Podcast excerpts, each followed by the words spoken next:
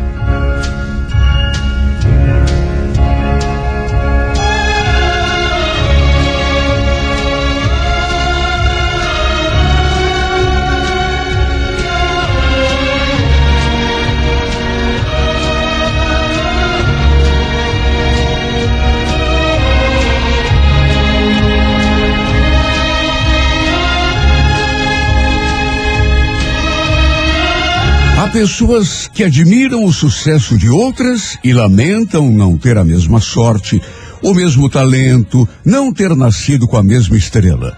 Agem e raciocinam como se o triunfo alheio fosse fruto do acaso, presente dos céus, um troféu que pousasse na cama do vencedor enquanto ele dormisse absorta e preguiçosamente. Essas pessoas talvez se surpreendessem ao descobrir de quanto suor se alimenta uma vitória. A verdade é que nada vem de graça nessa vida. Enquanto não nos decidimos a arregaçar as mangas e perseguir aquilo que queremos, estamos fadados a ficar na plateia, admirando e invejando as conquistas alheias. Que despertemos hoje com a consciência de que do céu só cai chuva. Que já levantemos da cama compreendendo que milagres só acontecem em favor de quem trabalha e luta e que, com esta percepção, não percamos nem um só minuto e persigamos implacavelmente nosso espaço no palco dessa vida. Porque a verdade é que ninguém nasce apenas para aplaudir. Todos nós nascemos para brilhar.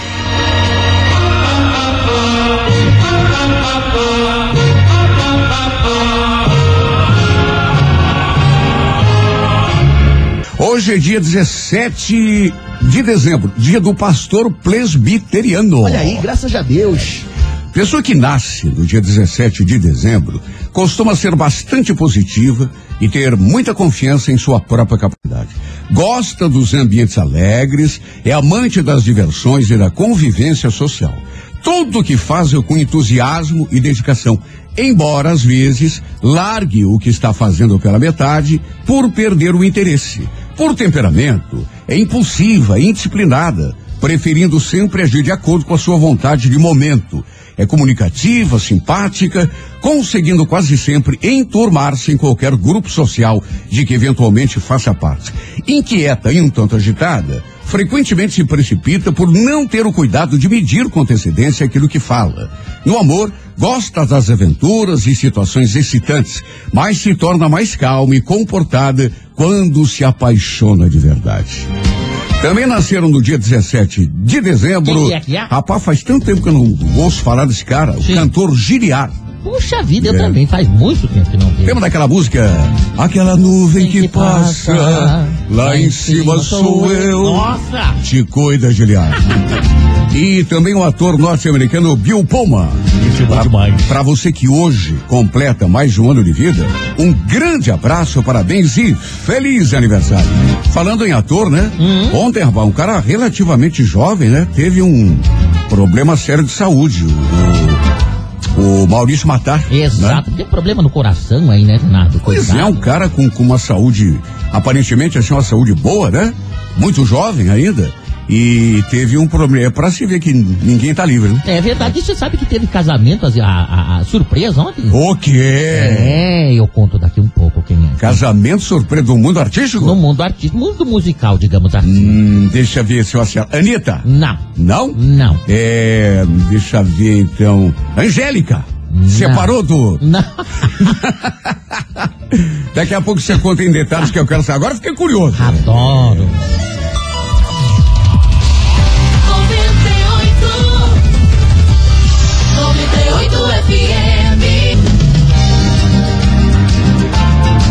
Daqui a pouquinho, gente, romance no ar, a primeira carta de amor inédita na música da minha vida.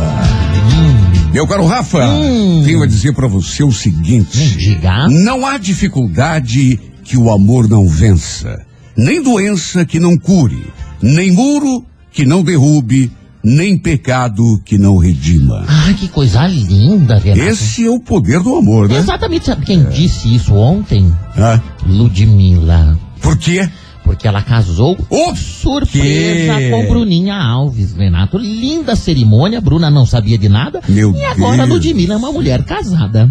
Rapaz, quem diria Lud Ludmilla? e tem outra frase linda sobre o amor também. Ludmilla, escuta essa. Vamos lá. É do Júlio de... Olha que bonito. O amor é um som que reclama um eco. É mole? Olha, Renato, Ah, eu fiquei ah. sem voz aqui. Me arrepiei, cara. Bonito, bonito, bonito.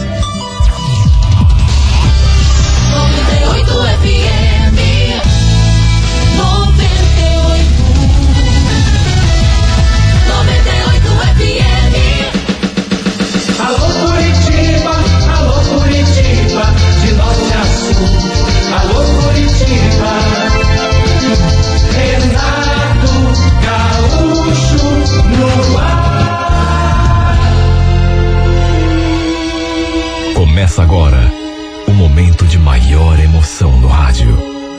98 FM apresenta A Música da Minha Vida com Renato Gaúcho. Quando eu estou aqui, eu vivo esse momento lindo. Olha, foi um choque para mim. Quando me deram aquela notícia, eu quase caí de costas. Você viu o que o Gilson postou no perfil dele, Ângelo? Quer dizer, não foi bem ele que postou, né? Uma tal de Clarice. Parece que os dois vão se casar. Olha, eu fiquei paralisada. Tanto que quis falar e não consegui.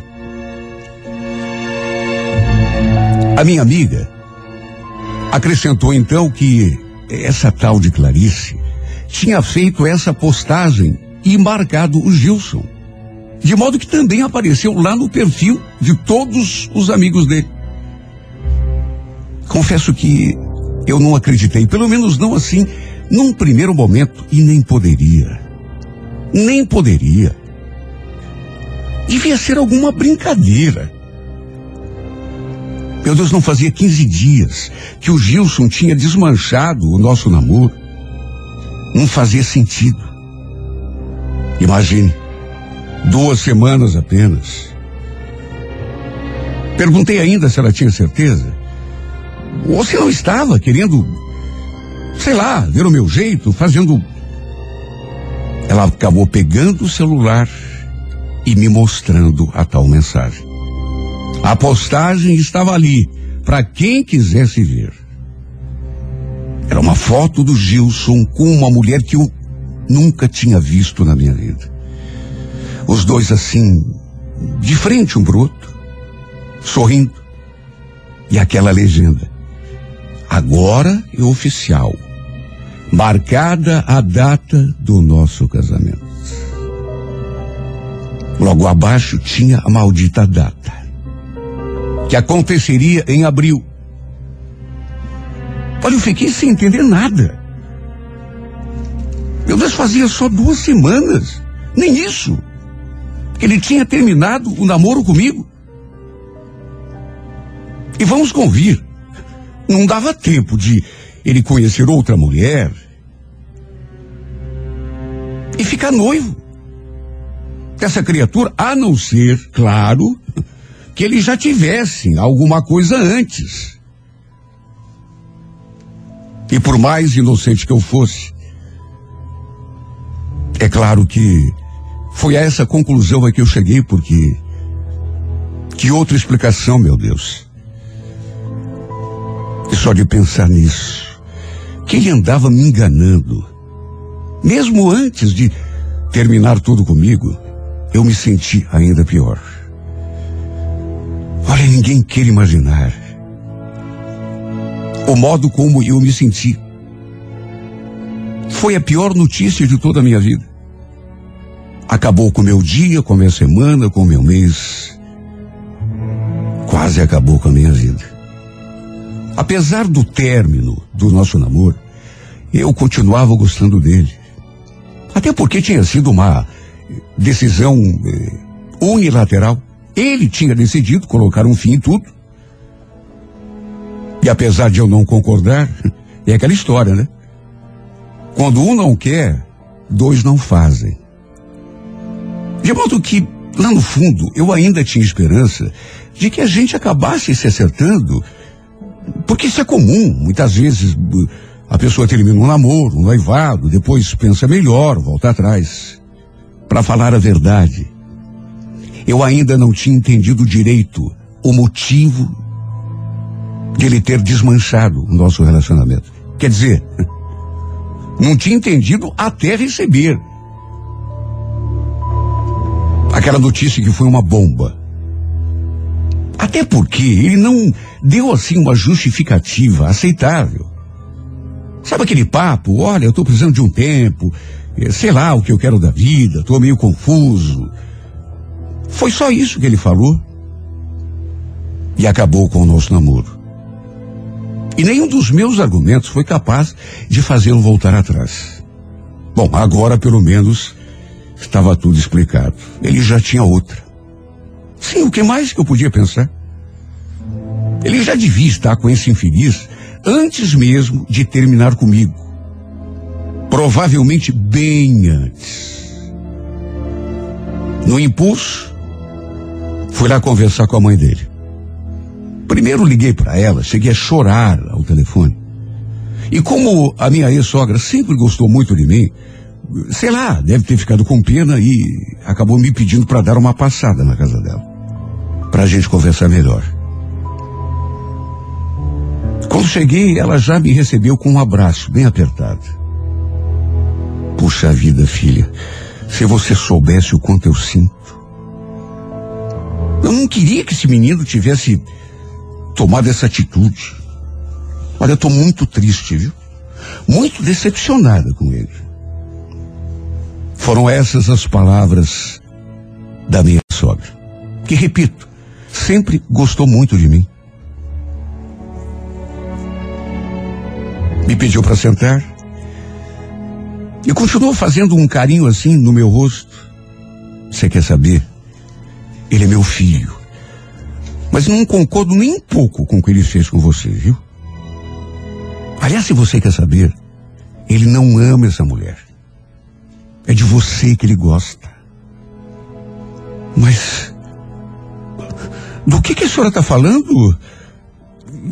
Ele acabou marcando o casamento com ela, pelo menos foi o que eu vi. Pois é. Mas ele não gosta dela.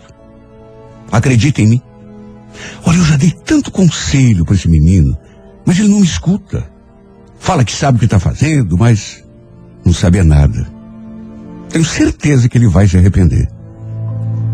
Mas, dona Regina, olha, eu até queria acreditar na senhora, mas ele está de casamento marcado com ela. Ângela, escute. Ele não gosta dessa Clarice. Ele está casando com ela por interesse. Você sabe que o Gilson é ambicioso. Quer subir na vida. Olha, eu escutei aquilo e entendi menos ainda. Casando por interesse. Mas foi aí que ela me explicou que essa mulher era bem de vida, até porque era irmã do proprietário da empresa onde ele trabalhava. Foi, aliás, assim que os dois tinham se conhecido. E ela caiu de amores por ele. Foi o que a dona Regina me contou. Era um pouco mais velha, inclusive.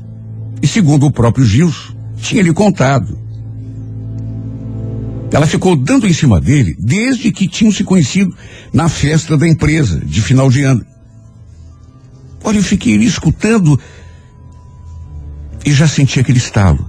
Estávamos no mês de outubro, ou seja, Se os dois tinham se conhecido na festa de confraternização da empresa, já fazia mais de dez meses que ele andava de casa com essa mulher.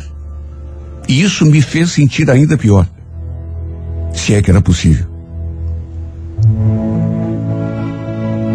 Ela me pediu que não desistisse dele. Me falou para continuar lutando pelo seu amor. Filha, não deixe esse menino cometer essa loucura. Eu sei do que eu estou falando, é de você que ele gosta. Ele só está se casando com essa mulher pelo status, pela grana. Quer subir na vida. Olha, eu fiquei sem saber o que pensar. Ela foi tão enfática. Me pareceu assim, está falando com tanta segurança. Parecia ter certeza do que estava falando. Mesmo assim, foi tão difícil de acreditar. Minha cabeça entrou em parafuso. Estávamos juntos, eu e ele, há quatro anos. E, sinceramente, não dava para acreditar que ele tivesse terminado comigo para ficar com essa outra só por causa de dinheiro.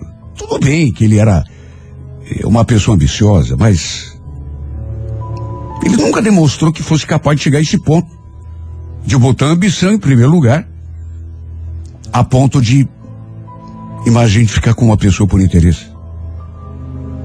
Mas é como eu já disse, a minha ex-sogra, ela foi tão enfática que me deixou confuso. Tanto que ela me pediu para procurá-lo, para não desistir. E foi o que eu tentei fazer. Saí daquela casa, olha, até um pouco mais esperançosa de que a gente pudesse se acertar. Será mesmo do jeito que a dona Regina tinha falado? Quem sabe eu conseguisse fazê-lo desistir daquela loucura? Liguei para ele, perguntei se tinha como a gente se encontrar para conversar. Só que infelizmente, apesar da minha insistência, ele não quis se encontrar comigo. Pediu que eu falasse por telefone mesmo.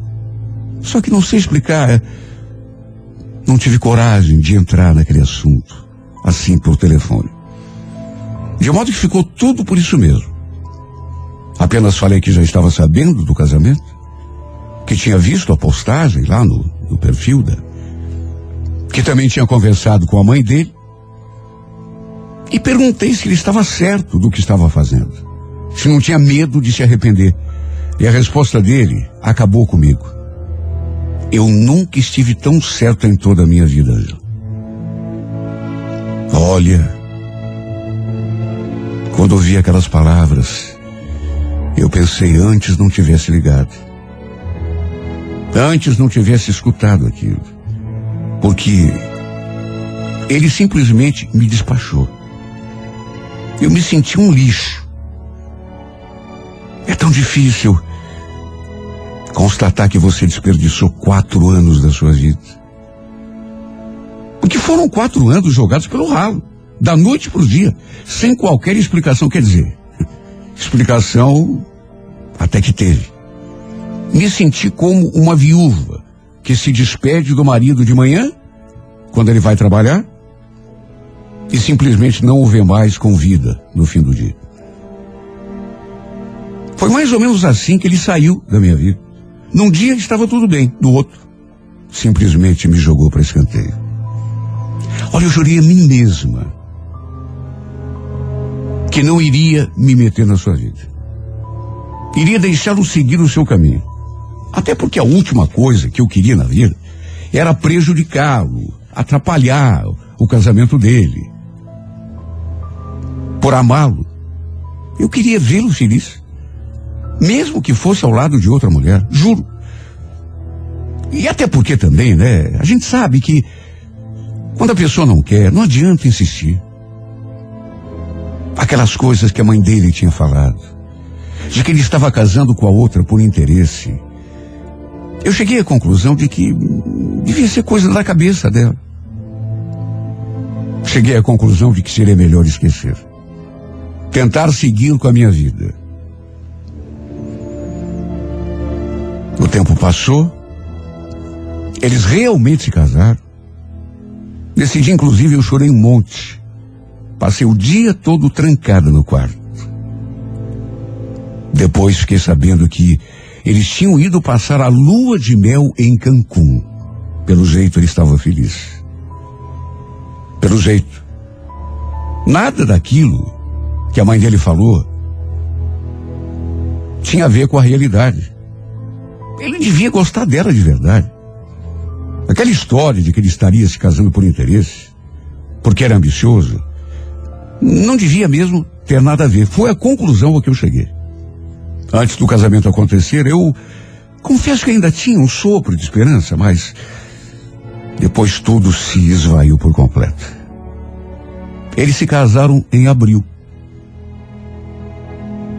E para minha surpresa, menos de dois meses depois, ele me procurou.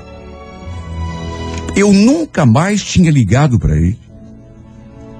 Até porque, depois da nossa última conversa, quando eu perguntei se ele tinha certeza do que estava fazendo, se não tinha medo de se arrepender, ele me falou aquela frase: Nunca estive tão certo em toda a minha vida. Cheguei à conclusão de que não adiantaria insistir. E não insisti, repito. Nem ligar para ele eu liguei mais. Nem mandar uma mensagem, nada. Embora ainda tivesse o seu número na minha agenda. Sabe quando você atende assim, distraído o telefone? Eu nem olhei na tela o nome da pessoa ou o número que estava me ligando. Simplesmente atendi. E quando escutei aquela voz, é incrível. É uma coisa assim tão imediata. Principalmente se você está distraído, num, de repente ouve aquela voz que você conhece tanto e há tanto tempo e que representa tanto na tua vida. Eu eu cheguei a ficar tonta. Oi, Ângela. Tudo bom? Eu, Gilson. Você está muito ocupada? Tem como a gente conversar um pouco? Olha, eu lutei para me dominar, porque eu fiquei num estado. É, conversar é, sobre o quê? Resumo. Ele queria marcar um encontro comigo. Falou que precisava me ver conversar. Só não falou o assunto. Só que, a exemplo do que ele tinha feito comigo, quando eu liguei aquele dia pra gente conversar, quando eu propus a gente se encontrar pessoalmente e ele não quis, eu tomei a mesma atitude. Por que que você não fala por telefone mesmo? Sabe o que que é? Que por telefone é uma coisa muito formal, Angela. Eu preferia conversar com você pessoalmente. Escuta, eu posso passar aí no teu trabalho, no final do expediente, para te apoiar? Pode ser? Hum, Eu acho que não, Gilson. Não vai dar, eu, eu tô cheio de coisa para fazer. Ângela, por favor, é importante. Eu te peço. Ele insistiu tanto que no fim acabei concordando. Até porque também fiquei tão curiosa para saber o que tanto ele queria conversar comigo. Quando saí do trabalho, ele já estava lá fora me esperando. E não vou negar que eu senti o baque. Já tinha sentido por telefone. Imagine vê-lo pessoalmente ali diante de mim. Fazia tanto tempo que a gente não se via. Ele falou que eu estava linda. Que já queria ter me procurado há mais tempo. Mas eu, tentando ser durona, falei: Escuta, Gilson, você podia ir direto ao ponto? O que, que você queria conversar comigo? Para minha surpresa, ele só falou aquilo. Não era nada demais, não tem assim um assunto específico, Angela. Eu, eu só queria te ver. Sei lá. Tava com saudade. Olha, eu fiquei sem saber o que dizer, porque foi um misto de emoções dentro de mim, porque por um lado, eu fiquei com raiva.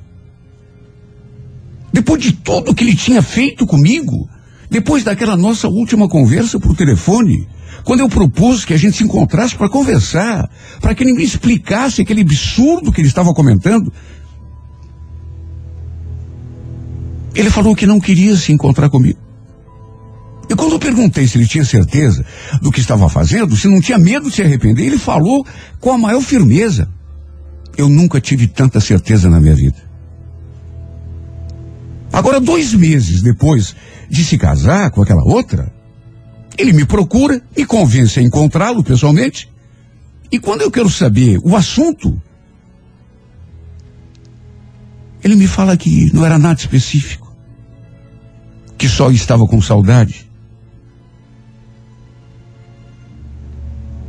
Você estava com saudade? Mas qual é a tua, hein, Gilson? Olha, eu juro que eu não consigo te entender. Você agora está casado. Aliás, como é que está o teu casamento? Tua mulher sabe que você está me procurando? Ele não respondeu. Só fez uma careta e disse que não queria falar do assunto. O que ele queria mesmo era falar sobre mim, como andava a minha vida. Falei que estava tudo bem. E ele voltou a me elogiar, dizer que eu estava linda, que pensava em mim, sentia vontade de me ver, de falar comigo. Olha, eu fiquei diante desse homem, sem saber o que fazer. Repito, por um lado, fiquei com raiva. Porque ele parecia estar brincando comigo. Só que por outro lado, mesmo que não estivesse acreditando 100% no que ele falava, era tão bom ouvindo.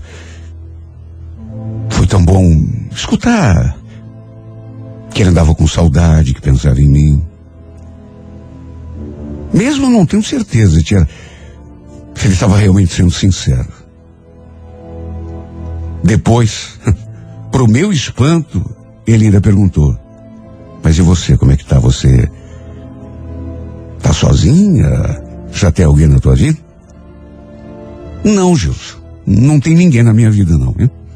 Eu não costumo terminar um relacionamento num dia e no outro dia anunciar o meu casamento com outra pessoa. Sabe, eu tava com tanta raiva, com tanta mágoa.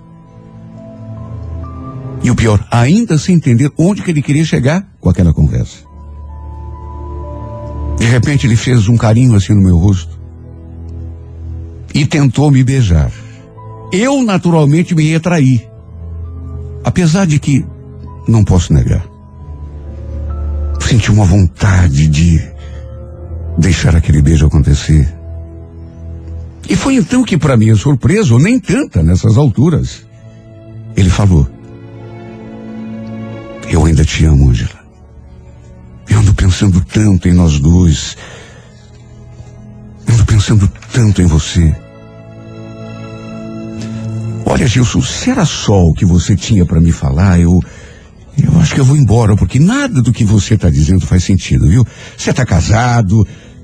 Você sabe que às vezes eu me arrependo. Tô falando sério, acho que no fim não valeu a pena, viu? Ele falou aquilo com uma naturalidade, aí me veio à cabeça tudo aquilo que a mãe dele tinha me dito antes dele se casar. E foi então que eu trouxe a história toda. Perguntei se tinha algum fundo de verdade, aquilo que ela falava. Só que mais uma vez ele ficou em silêncio. E vamos convir, quem cala consente. Devia mesmo ser tudo verdade. E foi aí que ele me fez aquela pergunta estranha, porque, afinal de contas, me diga uma coisa, será que não tem algum jeito da gente consertar isso? Consertar, mas consertar o quê? Olha, eu não soube nem o que falar. Principalmente porque não entendi o que ele. Era sobre o seu casamento que ele estava falando? Ou sobre o nosso afastamento? diante do meu silêncio. Ele mais uma vez foi se aproximando, se aproximando, até que quando vi, encostou seus lábios nos meus. Desta vez eu, eu não consegui segurar. Não consegui evitar o beijo. A verdade é que eu ainda o amava. Tinha muita mágoa. Tinha muito ressentimento. Eu tinha sofrido tanto por esse homem.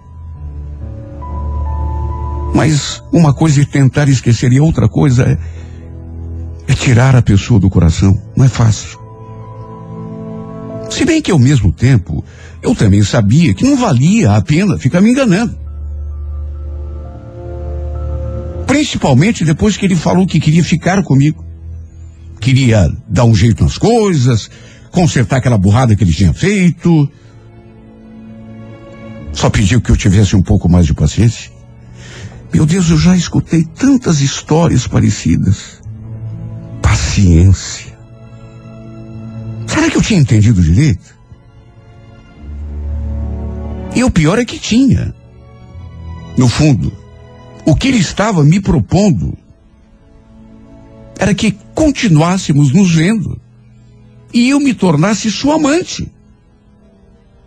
Enquanto ele, entre aspas, tentava consertar a burrada que tinha feito, que era aquele casamento. Sabe, nessa hora eu eu fui obrigada a a falar muito claro, até porque sabia onde essa história iria dar. Era exatamente no mesmo lugar que já deram milhões de histórias parecidas. Eu tinha fraquejado por um instante. Na segunda vez que ele tentou me beijar, eu. Eu fiquei sem forças, eu. Mas eu não ficava com homem casado. E foi isso que lhe falei. Que não ficava com ninguém. Que não tivesse carinhos apenas para mim. Principalmente com alguém com quem eu convivi durante quatro anos. Com quem eu sonhava me casar. E que de repente me largou por outra pessoa. Assim, sem mais nem menos e se casou com essa outra. Ele quer retomar o nosso relacionamento. Mas eu deixei bem clara a minha posição. Principalmente depois que entendi o que é que ele, no final, quer de verdade. Eu não vou me tornar tua amante, viu, Gilson? Olha, foi o maior tombo que eu levei em toda a minha vida. Isso que você fez comigo. Me largar de um dia para outro. Depois de ter me feito de boba durante quase um ano. Ou você pensa que eu acredito que você conheceu essa tua mulher num dia e no outro você estava marcando a data do casamento? Se me traiu durante meses, a filha. E agora você quer que eu me torne tua amante? Dizendo que vai dar um jeito na situação. Você sabe quantas histórias dessas eu já ouvi na minha vida? Foram muitas. Ele não soube nem o que falar. Depois que eu disse tudo que estava trancado aqui dentro de mim, palavra por palavra, e juro por Deus, me doeu dizer aquelas palavras. Porque se fosse pela vontade do meu coração, eu me atiraria dos seus braços e o beijaria e faria amor com ele, porque não posso negar a mim mesma, eu ainda o amo. Só que, meu Deus, a gente precisa ter um pouco de amor próprio, depois de tudo que ele fez comigo. Me procura dois meses depois de se casar com outra, para me propor que seja sua amante dizendo que eu tenho um pouco de paciência, que ele vai resolver a situação lá. Meu Deus, eu, eu quero ser feliz de verdade. Não pela metade. Sabe, não.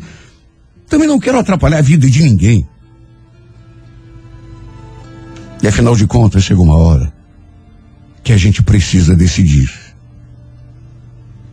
E essa foi a minha decisão. Que eu tomei com o coração sangrando. Preferi abrir mão desse amor. Desse amor pela metade. Do que ser feita de boba o resto da minha vida. Se foi fácil? Não, não foi. É a coisa mais difícil do mundo. Você olhar nos olhos de uma pessoa que você ama e dizer que está tudo acabado. Mas apesar de sentir meu coração partido pelo meio, foi isso o que eu disse para ele, olhando nos seus olhos. Eu nunca mais quero te ver. Vá cuidar do teu casamento. Nós tivemos a nossa chance e você me largou para se casar com outra, depois de me enganar quase um ano. E agora você quer que eu seja tua amante? Nosso tempo passou, Gilson. E mesmo que eu chore lágrimas de sangue, estou te dando um adeus definitivo. Não quero fazer papel de boba. Nem que seja pro homem que eu mais amei em toda a minha vida.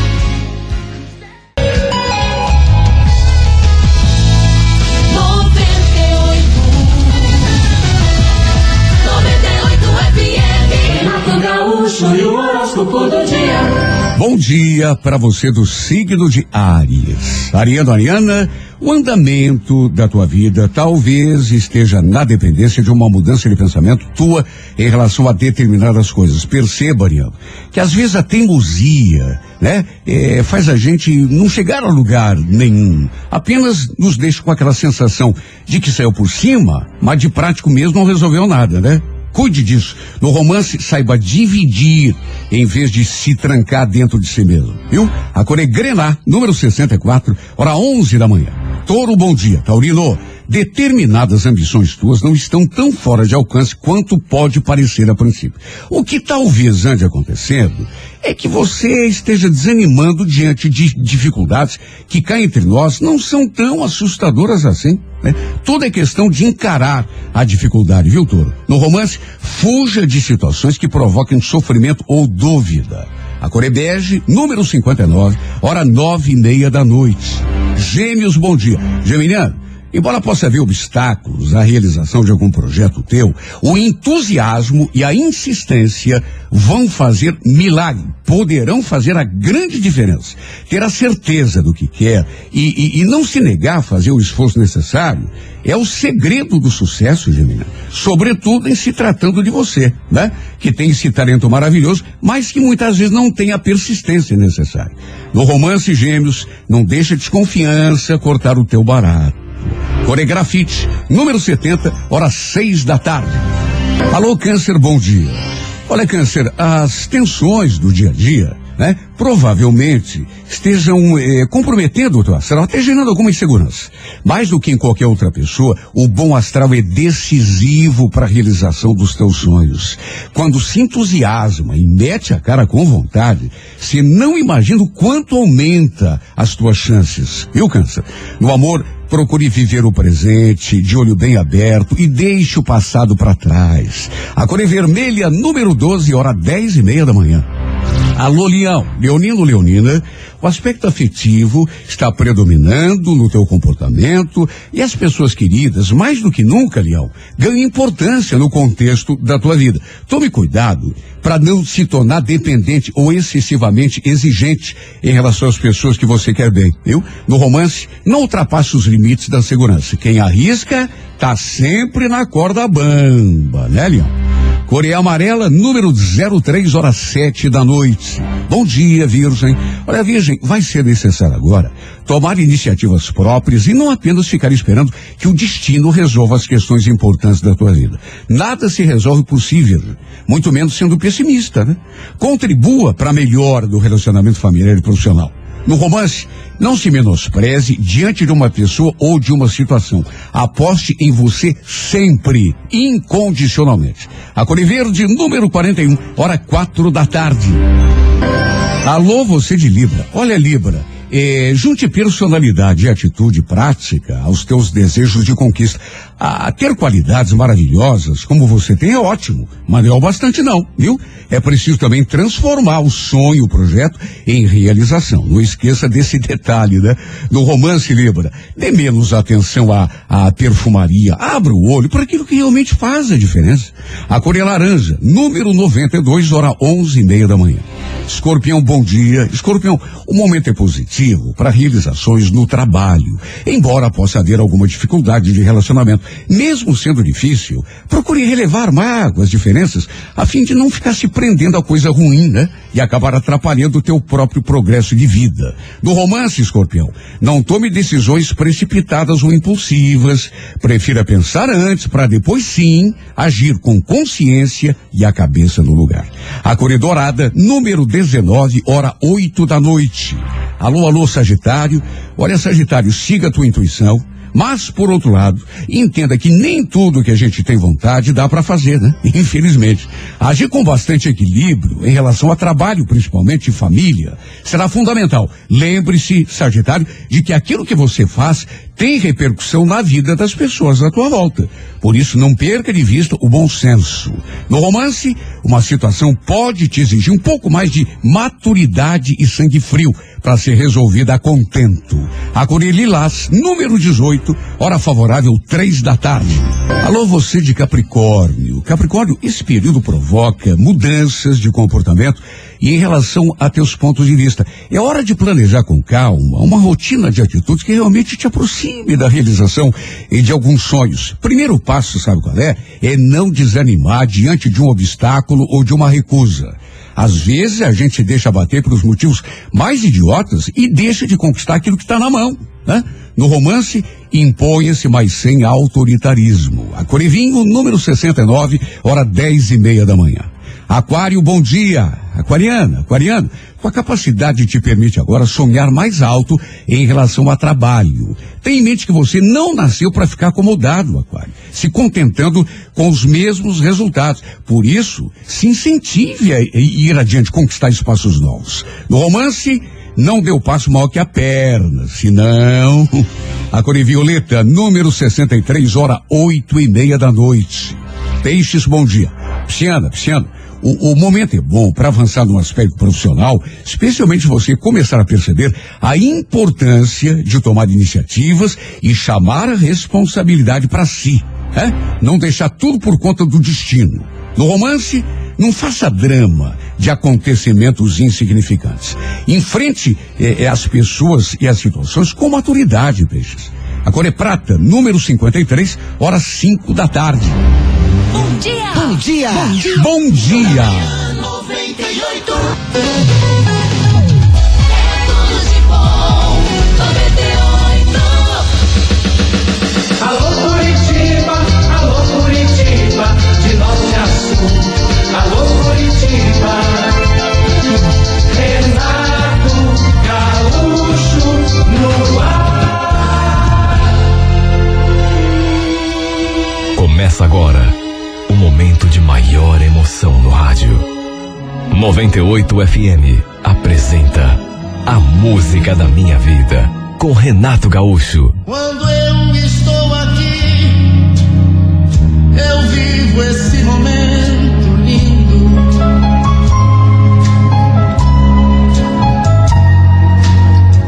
Olhando pra você e as mesmas emoções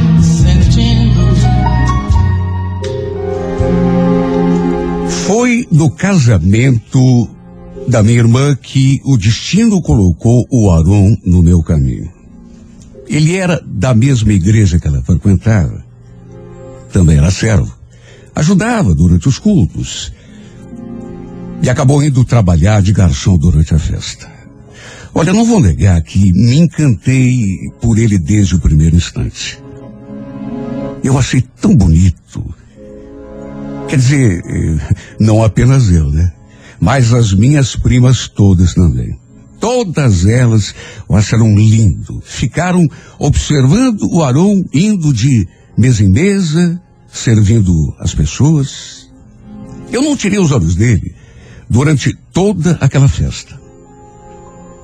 Ficava acompanhando com o olhar por onde ele andasse, até que pelas tantas. Comecei a notar que ele estava retribuindo os meus olhares. Quando passava por mim, por exemplo,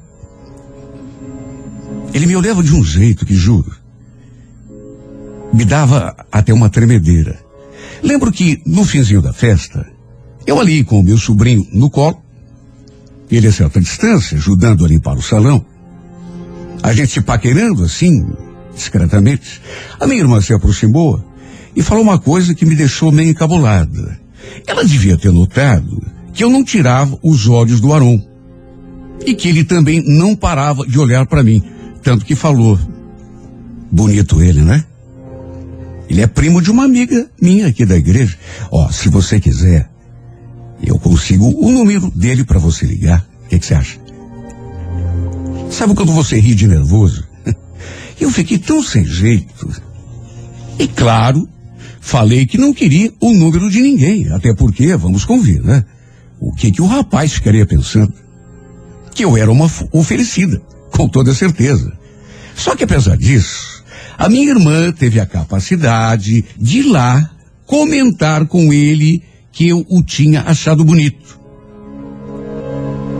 E só isso já me fez morrer de tanta vergonha. E eu pedi tanto que ela não falasse nada. No fim, não adiantou. Ele conversou com a minha prima e acabou pedindo o meu número de telefone para ela. Até que, para minha surpresa, porque eu até aquele momento não sabia de nada, cheguei em casa e pintou aquela mensagem no celular. Oi, Thalita, tudo bom? Aqui é o Aron, da igreja. Espero que não tenha problema, mas eu peguei o teu número com a tua prima. Queria tanto conversar com você, te conhecer melhor. Olha, fiquei tão eufórica. Porque, naturalmente, que se dependesse de mim, eu não tomaria iniciativa de, de ligar para ele ou mandar alguma mensagem, mas eu fiquei tão feliz porque, naquelas alturas, repito, eu já estava encantada. Trocamos algumas mensagens Falei que não frequentava aquela igreja. Inclusive, nem minha irmã frequentava. Só depois do casamento que ela se batizou. Até que um dia, ele me mandou uma mensagem me deixando sem saber o que pensar, porque a gente vinha conversando direto e estava tão gostoso, sabe? Só que de repente, ele me mandou aquelas palavras, dizendo que não podia mais conversar comigo. Desculpe, Talita, mas a gente não vai mais poder continuar trocando mensagens. É por causa da minha religião, você entende? Não é permitido. É que nem da nossa igreja você é. Meu Deus, eu fiquei ali pensando, mas o que que isso tem a ver? Juro que não entendi. Fiquei sem saber o que pensar. Só que mesmo assim, claro, respeitei. O estranho é que depois de algum tempo, depois de me mandar essa mensagem, ele acabou me ligando. Fazia o quê? Sei lá. Uma semana, pouco mais do que isso, que a gente se conhecia. Que estava trocando mensagens. E depois daquela mensagem que ele me mandou, eu fiquei espantada por ele estar me ligando.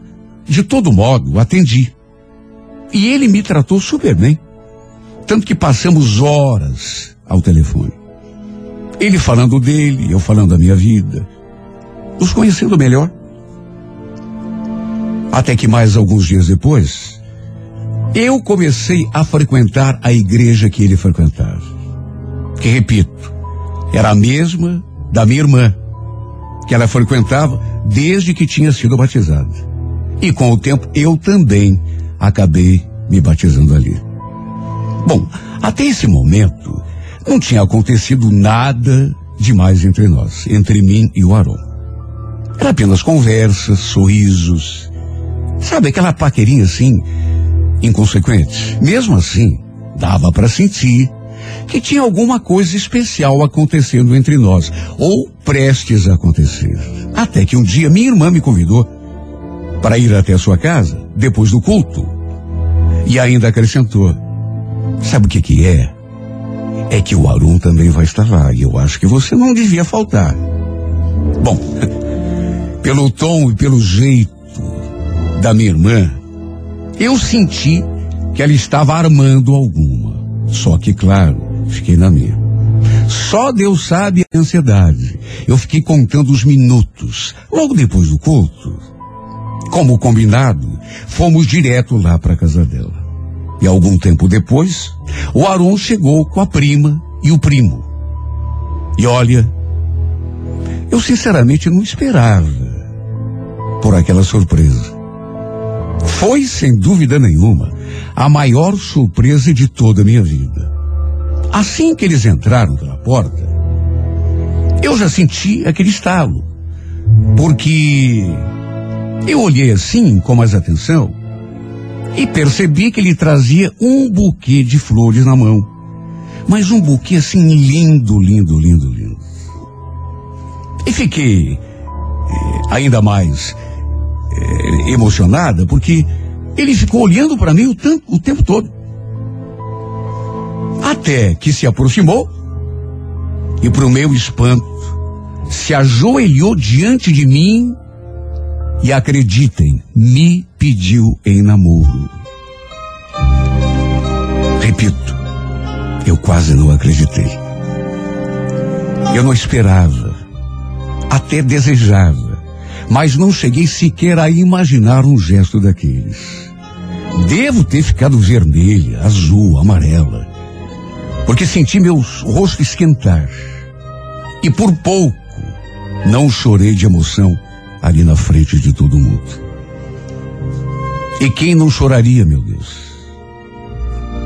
Ele ainda me perguntou se eu aceitava namorar com ele.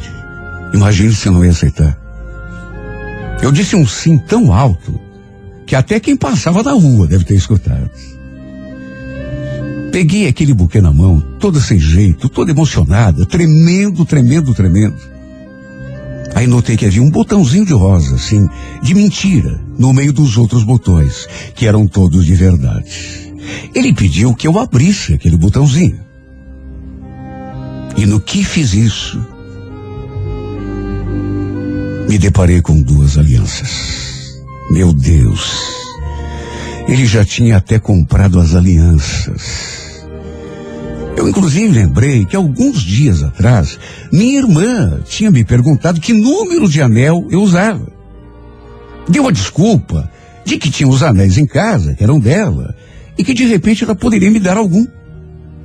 Por isso queria saber a medida do meu dedo. Claro que ela não tinha anel nenhum. Era tudo por conta daquele pedido do Aron. Ela queria era passar a medida para ele, para poder comprar a aliança já no tamanho certo. E olha, encaixou tão direitinho. Eu, naturalmente, que fiquei toda boba, toda emocionada, me segurando para não chorar. Foi sem dúvida o momento mais lindo de toda a minha vida. Depois disso, o tempo passou. Nosso relacionamento foi evoluindo. O sentimento entre nós aumentando. Na verdade, tudo entre nós aconteceu rápido, rápido, rápido. Tanto que em três meses de namoro, resolvemos nos casar. Ele propôs, e eu, apaixonada do jeito que estava, aceitei. Só que eu tinha apenas 17 anos. E foi um verdadeiro sacrifício fazer os meus pais aceitarem. Mas com muita persistência, eles acabaram permitindo o nosso casamento. Foi uma cerimônia assim, bem simples, para poucos convidados. Mas foi outro momento assim que passe o tempo que passar. Não vou conseguir esquecer. E nem quero. Depois disso, ele alugou uma casa e fomos morar juntos como marido e mulher.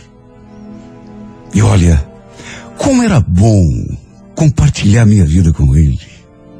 Sabe, acordar todos os dias, abrir os olhos, esticar a mão e tocar no seu rosto, no seu cabelo. Saber que ele era meu marido e que aquilo seria para sempre. Até que depois de oito meses, eu descobri que estava grávida. E olha, foi a partir desse acontecimento que a nossa vida começou a mudar. Eu fiquei num misto de medo, de susto. E a grande verdade é uma só. Não me perguntem por quê, mas eu não fiquei feliz com aquela gravidez. Eu sei que é aquilo que toda mulher espera. Algumas tentam sem sucesso durante anos a fio, mas eu acho que por ser muito jovem ainda, eu não queria engravidar. Achava que era muito jovem, muito cedo para ter filho. Tanto que eu me cuidava. Tomava anticoncepcional direto. Juro que não deu para entender como que aquilo aconteceu. Só que fazer o quê? Será essa a vontade de Deus? Não me restava outro consolo a não ser aceitar.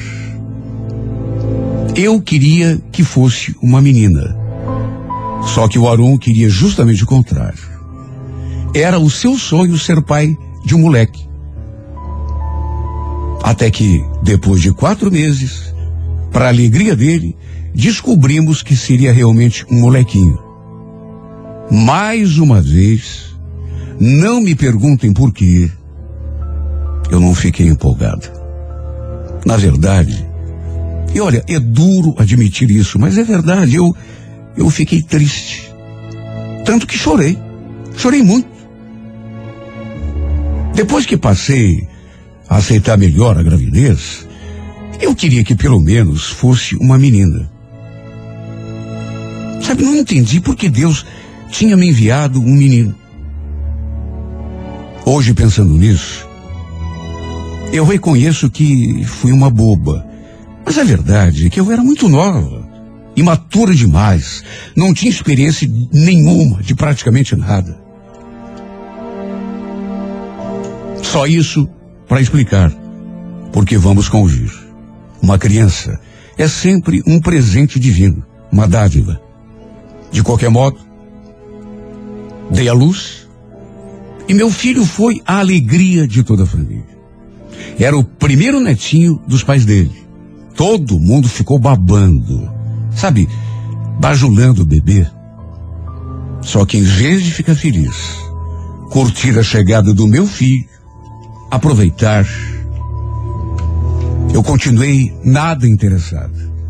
Sabe, até hoje, eu não consigo entender o que deu em mim. O fato é que fiquei estressada, incomodada com tudo. E foi aí que começaram as brigas. Porque eu ficava estressada e ele também ficava nervoso. E a consequência foi que a gente começou a brigar. E com o passar dos meses, tudo foi ficando pior. Porque era briga atrás de briga. Até que no fim, mesmo antes do nosso filho completar um aninho, eu decidi me separar do meu marido. Nessas alturas, a nossa vida já estava, sabe, eh, muito complicada. Não dava mais, não tinha como continuar aquele nosso casamento, já que vivíamos brigando como cão e gato. Ele naturalmente não queria separação, não aceitava. Mas eu tinha colocado aquilo na minha cabeça. Era uma decisão firme. E- e- Eu já tinha decidido. Não tinha volta. Tanto que dei entrada nos papéis. Embora ele tenha falado que só assinaria porque eu queria. Porque se dependesse só dele, continuaríamos juntos para sempre. Como, aliás, havíamos planejado lá no começo. Só que apesar de separados, a gente continuava mantendo contato. Até porque tínhamos um filho, um vínculo que duraria a vida toda. E apesar de termos nos separado, ao contrário do que acontece como eh, com praticamente todos os casais, continuávamos amigos. Ainda havia respeito, pelo menos isso entre nós. Até que um dia, através de uma prima, fiquei sabendo que ele andava de conversa com outra prima minha. Que os dois andavam se falando demais, trocando mensagens o tempo todo. Que até fotos ousadas ela andava mandando para ele pelo celular. Olha, eu não sei nem o que deu em mim. Se foi ciúme, se foi despeito. Mas sabe quando o sangue sobe para a cabeça? Eu fiquei louca da vida com aquilo, morrendo de raiva. Tanto que fui tirar limpo aquela conversa com ele, no mesmo instante. E hoje eu reconheço. O que eu consegui foi protagonizar uma cena ridícula. Imagine. Nem direito eu tinha de fazer aquilo. E de mais a mais, eu tinha decidido me separar. A decisão foi minha. Ele inclusive aceitou a separação a contragosto. E no entanto, ao saber que ele andava de conversa com aquela menina, eu armei o maior barraco. Mesmo sem saber até hoje por que é que fiz aquilo. Fiquei descontrolada. Mais do que cobrar, eu xinguei tanto, tanto, até que no fim acrescentei. Creio que por despeito. Você quer saber de uma coisa, Aron? Você morreu para mim. A verdade é que, bem lá no fundo, isso eu só fui descobrir um pouco depois. Eu ainda o amava. E é claro que me senti traída. Tudo bem que estávamos separados. Separação que só aconteceu por minha iniciativa. Só que, puxa vida, eu achei tão. A raiva era tanta que eu jurei a mim mesma que nunca mais teria nenhum tipo de contato com ele. Embora ele continuasse sendo o pai do meu filho. Para mim, ele tinha se tornado uma pessoa completamente invisível. Mesmo eu não tendo direito, e tendo discutido com ele e, xingado, e ele jurou que era tudo mentira. Chegou a pedir perdão. Só que eu não o perdoei. Fiz jogo duro e passei a fingir que ele não existia. Com o passar dos dias, ele continuava atrás de mim, tentando puxar conversa, tentando se aproximar de mim de algum modo. Mas eu orgulhosa, sabe, ranzinza, como sempre fui. Continuava ignorando as tentativas de reaproximação que ele fazia. Tudo que fosse relacionado ao nosso filho, por exemplo. Sabe, porque a gente continuava tendo aquele vínculo. Mas era com a minha mãe que ele tratava. Eu realmente não queria nem vê-lo. De tanta mágoa, de tanto ressentimento. A raiva era tanta que eu não suportava sequer olhar para ele. E tudo ficou pior.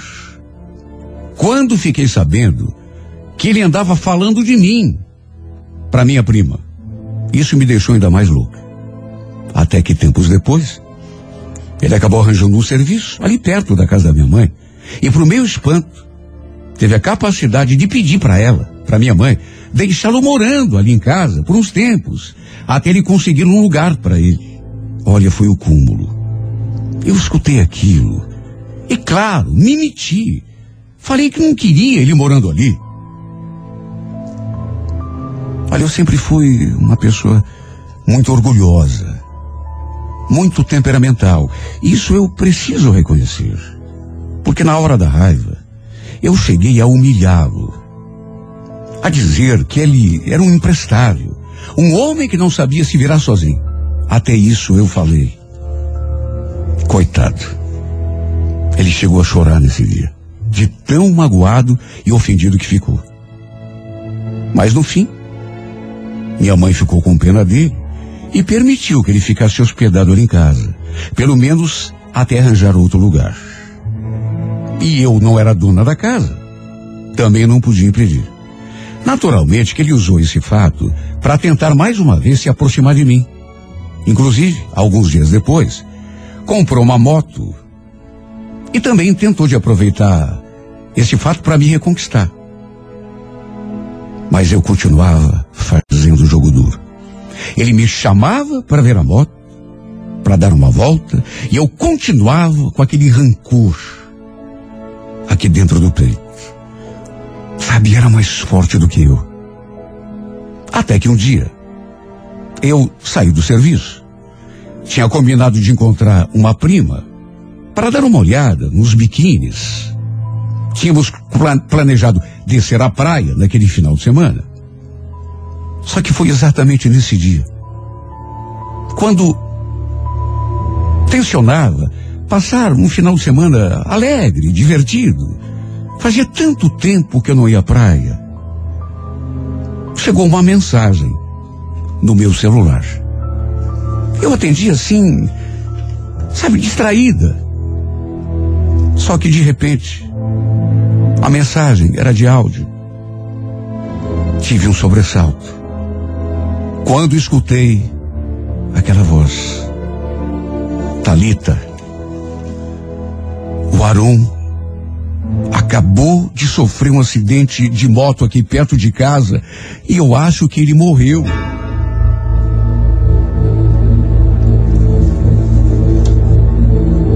Eu cheguei a pensar que fosse alguma brincadeira de mau gosto. Tudo fi- ficou negro na minha frente. Tudo girando. Até porque, é claro que não era brincadeira. A voz era do meu pai. E o pior é que o pai falou aquilo assim na bucha. Nem me preparou direito para aquela notícia e para complicar. Eu tentei ligar, mas ele não atendia, o que me deixou ainda mais angustiada. Porque não era certeza de que o Arum realmente tivesse morrido. Meu pai chegou a dizer, no final eh, da mensagem de áudio, eu acho que ele morreu. Quer dizer, ele não deu certeza.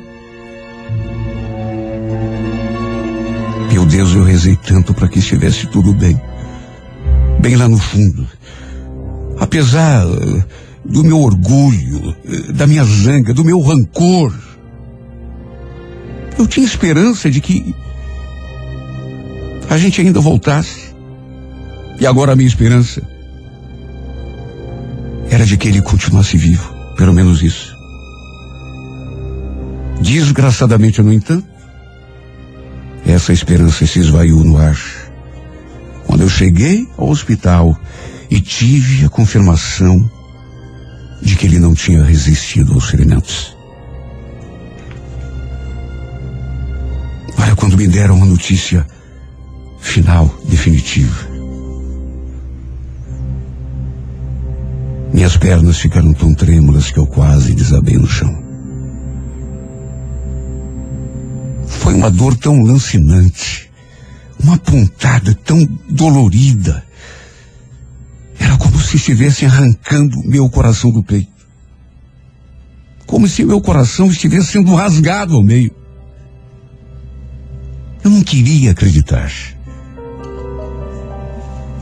Aquela foi a noite mais longa de toda a minha vida. Eu só queria ter ter a chance de conversar com ele mais uma vez, abraçá-lo, olhar no fundo dos seus olhos e dizer que ainda o amava.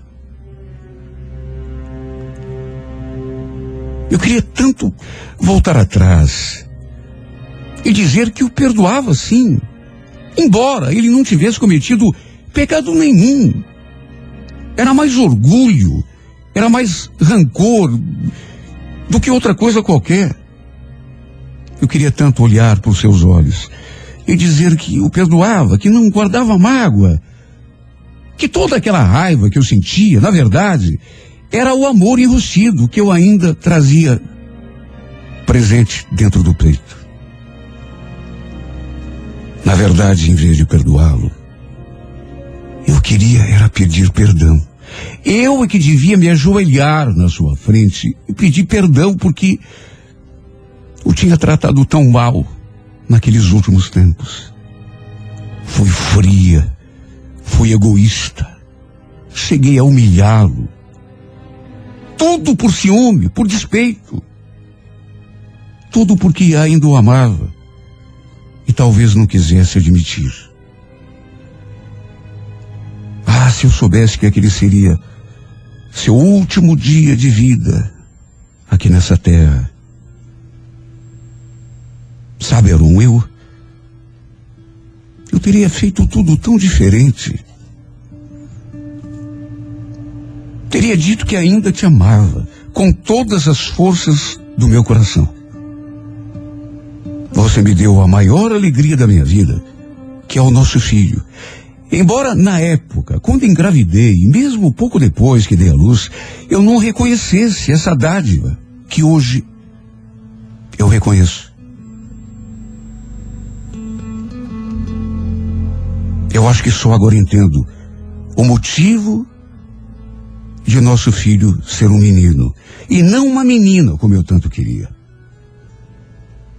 Eu acho que ele veio para ficar no teu lugar, para ocupar o espaço que um dia foi teu, para não deixar a gente morrer de tanta saudade. Eu digo isso porque ele é tão parecidinho com você. Sabe os traços, o jeito de olhar, o cabelo, a testa, o nariz. Tudo é uma cópia de você. Toda vez que eu olho para o meu filho, eu vejo o teu olhar e o teu sorriso. Todos os dias ao me deitar, eu penso tanto em você, Aru. E sofro tanto por não poder ter te dado um último abraço, um último beijo. E o principal, não ter podido te pedir perdão. Por que será que só quando não há mais tempo nem remédio, é que a gente reconhece o quanto fui estúpida. Só reconhece quando não tem mais jeito de voltar atrás. Acho que foi por isso que escrevi essa carta. Para me desculpar, através eh, do rádio, mesmo que seja na voz de outra pessoa, por ter sido tão fria, por ter te ignorado tanto, por ter te feito sofrer, porque eu sei que você me amava. Na verdade, eu também te amava, como continuo te amando. Mas sempre deixei o orgulho falar mais alto. De maneira que te fiz sofrer e sofri também. Esteja onde estiver. Eu sei, eu tenho uma certeza tão grande de que você me escuta. Tenha certeza, Aron, de que eu continuo te amando. Nunca, jamais esqueça disso. Esteja onde estiver. Nunca te esqueça que eu te amei muito mais do que deixei transparecer. E que só nos separamos porque eu fui uma tola. Porque mesmo quando eu te exigi a separação, não me pergunte por quê, mas eu ainda te amava. Eu era tão imatura. Eu acho que eu sentia medo do amor. Só isso para explicar. Hoje eu estou tão mais madura. Entendo tanta coisa que eu não entendia. No entanto, só me resta isso. Te pedir, através dessa carta, que você não se esqueça de mim. De que eu te amo. Nunca esqueça disso. Esteja você onde estiver.